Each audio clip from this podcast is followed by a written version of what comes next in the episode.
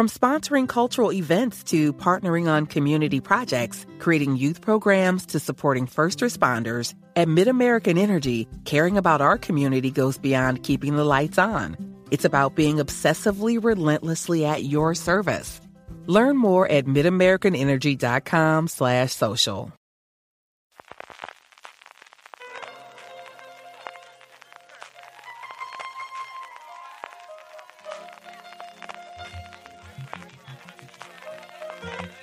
Estás escuchando Fuera de Series con CJ Navas. Bienvenidos a Streaming, el programa diario de Fuera de Series en el que un servidor CJ Navas te trae las principales noticias, trailers, estrenos y muchas cosas más del mundo de las series de televisión. Edición del jueves 24 de noviembre, Día de Acción de Gracias en Estados Unidos y hoy sí, después del vendaval de noticias alrededor de Disney de los pasados días, se ha notado que es semana festiva en Estados Unidos. Tenemos muy poquitas cosas del otro lado del charco, pero la única que tenemos desde luego bastante, bastante, bastante importante y es que suenan bastante fuerte ya los tambores de guerra en cuanto posible huelga de guionistas. El resto de noticias viene de nuestro país, sobre todo de Movistar Plus, pero antes de que vayamos con todas ellas, permitidme recordaros que de cara a Black Friday, que lo tenemos ahí al lado al Cyber Monday, a las compras de Navidades, si vais a hacerlas en Amazon, sabéis que haciéndolo desde amazon.fueradeseries.com a ti te costará lo mismo y a nosotros nos estaréis ayudando. Y no solo en estas fechas, en cualquier momento del año, para vuestras compras en Amazon, recordad amazon.fueradeseries.com, a ti te costará lo mismo y a nosotros nos estaréis ayudando. Comenzamos con un poquito de follow-up y es que ayer os hablaba de cómo los semis internacionales habían encumbrado a mejor miniserie o película para televisión a Help, una película original de la ITV británica coprotagonizada por Stephen Graham y Jodie Comer, un relato lleno de tensión ambientado en el inicio de la pandemia y os comentaba que suponía que no tardaría mucho tiempo en traerla a alguien. No, no, no es que la traiga a alguien, es que ya está aquí. Gracias a José Raúl Pérez, que en el grupo de Telegram, ya sabéis, telegram.me barra fuera de series, me ha indicado que está disponible en filming, así que si queréis disfrutar del nuevo premio Emmy Internacional y de dos grandísimas interpretaciones, en esta Help la tenéis disponible en filming. Arrancamos ya con las noticias, la gran mayoría, como os decía, de la plataforma de Telefónica. La primera de ellas es Litvinenko, la miniserie sobre el asesinato del ex espía ruso, protagonizada por David Tennant, una serie de cuatro episodios que ha contado con el apoyo de su viuda Marina Litvinenko para recrear los hechos y que llegará a la plataforma a Movistar Plus próximamente. La serie controla cómo los agentes de Scotland Yard trabajaron para demostrar quién era el responsable del envenenamiento por polonio del ex espía ruso, que tras ayudar a los detectives desde la cama del hospital,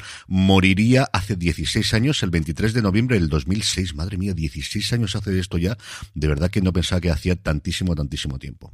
La serie está escrita por George Kay, que ha trabajado en Lupin, está dirigida por Jim Field Smith, que estuvo en Criminal y también en Endeavor, y con el gran atractivo de David Tennant metiéndose en la piel de Livitnenko, que contaba que sintió mucha responsabilidad y la necesidad de hacerlo bien en este papel, contar los horrores que ha vivido, lo que esa historia significa y que nuestro mundo todavía está viviendo. Siguiendo con Movistar Plus, ha confirmado lo que no es que fuese un secreto a voces, es que lo había anunciado en su momento el productor. O sea, yo estaba en esa sala, no me lo tiene que contar.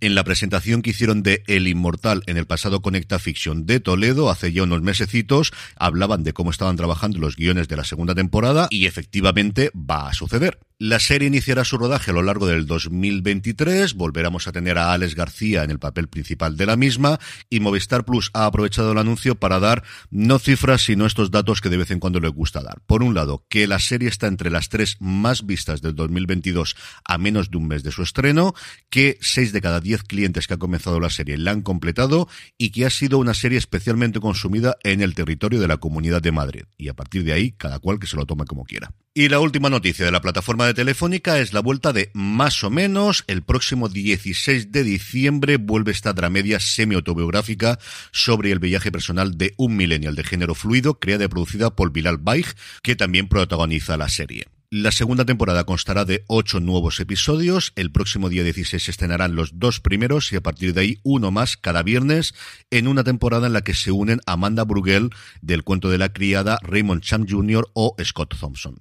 Y la última noticia de nuevos estrenos en nuestro país es para MC Plus, que va a estrenar la cuarta temporada de Documentary Now, la serie co-creada por Fred Admilsen, Brill Hader, Seth Meyers y Rhys Thomas, que parodia los documentales más conocidos de la historia. Cada episodio es totalmente independiente, tiene el estilo similar al documental que parodia, y en esta cuarta temporada tenemos colaboraciones del nivel de Kate Blanchett, Alexander Skarsgård, Nicholas Brown, August Dale o Harriet Walter, parodiando documentales como Los Espigadores y la Espigadora, Un montón de sueños o Cuando éramos reyes. Documentary Now se une a los estrenos que ya estaban confirmados por la plataforma. El próximo 1 de diciembre nos llegará Harry Wild, una nueva serie de misterio protagonizada por Jane Seymour y también Venecia, Red Criminal, que descubre los negocios más oscuros de la ciudad de los canales, de los creadores de Gomorra y de esa serie totalmente perdida en Prime Video, pero que vale mucho la pena, llamada 000, con Z, eso sí, ese cero. Y sobre todo y principalmente el 12 de enero, el estreno en España, por fin, de la primera temporada de Entrevista con el vampiro de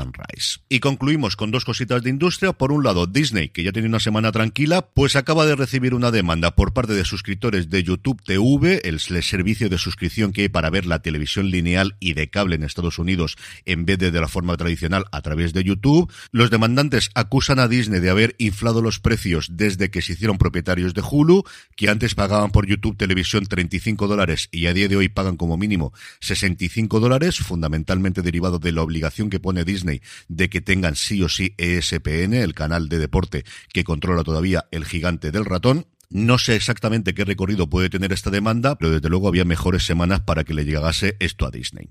Y la última noticia de industria, como os comentaba, es que empiezan a crecer seriamente los rumores de que se podría llegar a una huelga de guionistas. Hay tiempo todavía, el contrato actual entre las productoras y los dos sindicatos mayoritarios de guionistas no vence hasta el 1 de mayo, pero sí empieza a haber movimientos significativos, como el hecho de que los sindicatos ya han nombrado sus negociadores y sobre todo y fundamentalmente que al parecer, y según Variety se ha podido hacer eco, durante las últimas semanas las productoras han empezado a encargar muchísimos guiones y a comprar todo lo que estaba disponible en el mercado con idea de poder hacer acopio de material porque al final una huelga de guionistas lo que te prohíbe es que encargar nuevos guiones, pero si ya tienes el guion sí puedes llevar adelante la producción. A mí esto me hace rejuvenecer porque recuerdo empezar a hablar de esto hace 15 años cuando empecé fuera de series y al principio solo era un rumor y luego fueron 100 días de huelga que desde luego marcaron antes y después del mundo de la ficción en Estados Unidos. A ver cómo concluye esto, pero esta como os digo ya la he vivido. En cuanto a trailers, HBO Max ha presentado el de la cuarta temporada de La Patrulla Condenada de Doom Patrol, esa serie que originalmente empezó en DC Universe, que yo no sé si la recordáis, pero sí fue una plataforma que tuvo durante un tiempo Warner Media, cuando todavía era propiedad de AT&T, a la que yo de hecho estuve suscrito un año y tuvo alguna serie interesante que luego casi todas han pasado a HBO Max. Yo vi la primera temporada y la verdad es que me entretuvo bastante y luego desgraciadamente el día a día te come y la fui dejando. Y luego por otro lado, Netflix ha presentado el tráiler y también la fecha de estreno de Copenhagen Cowboy o Cowboy de Copenhague, tampoco nos volvamos locos, la nueva locura de Nicholas Winding Renf, que si ves el tráiler es exactamente lo que podéis esperar de una serie de Nicholas Winding Renf para Netflix. El estreno el 5 de enero del año que viene.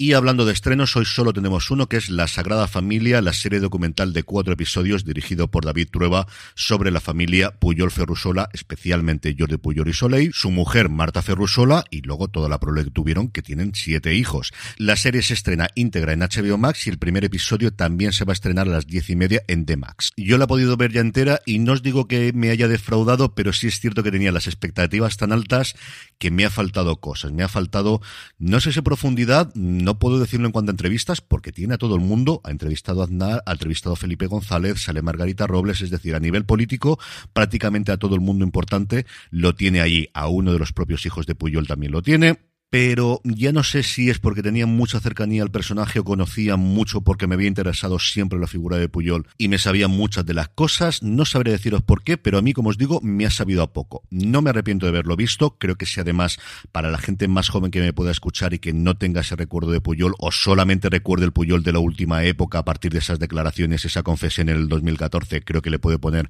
bastante bien en situación de la importancia que tuvo el personaje durante 20, 30 años en la política española pero esperaba un poquito más, de verdad que esperaba un poquito más. Y terminamos como siempre con la buena noticia del día y es que este enero por fin la TCA, la Asociación de Críticos Americanos, vuelve a hacer su tour de forma presencial, que mucho mejor que hacerlo desde luego online.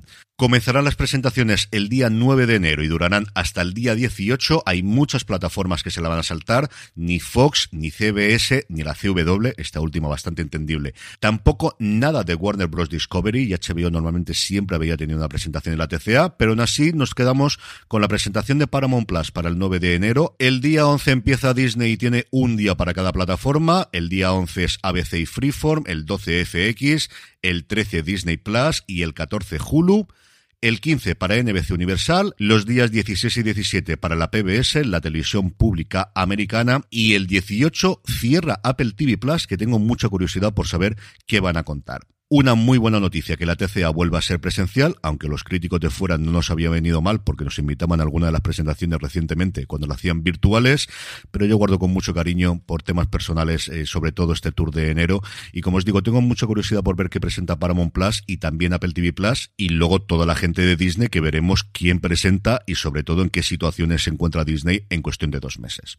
Y con esto terminamos streaming por hoy. Recordar para vuestras compras en Black Friday, en Reyes, en Cyber Monday y en todas estas fechas que nos llegan, si lo hacéis desde amazon.fueradeseries.com, a ti te costará lo mismo y a nosotros nos estaréis ayudando. Gracias por escucharme. Volvemos mañana para despedir la semana y recordad, tened muchísimo cuidado y fuera.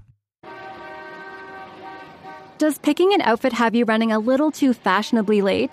We get it. great taste takes time. That's why Drizzly, the number one app for alcohol delivery, has your back with the largest selection of beer, wine, and spirits delivered in under 60 minutes. Convenience never goes out of style. So if you need to spend some extra time in the mirror instead of at the store, download the Drizzly app or go to drizzly.com. That's D R I Z L Y.com today.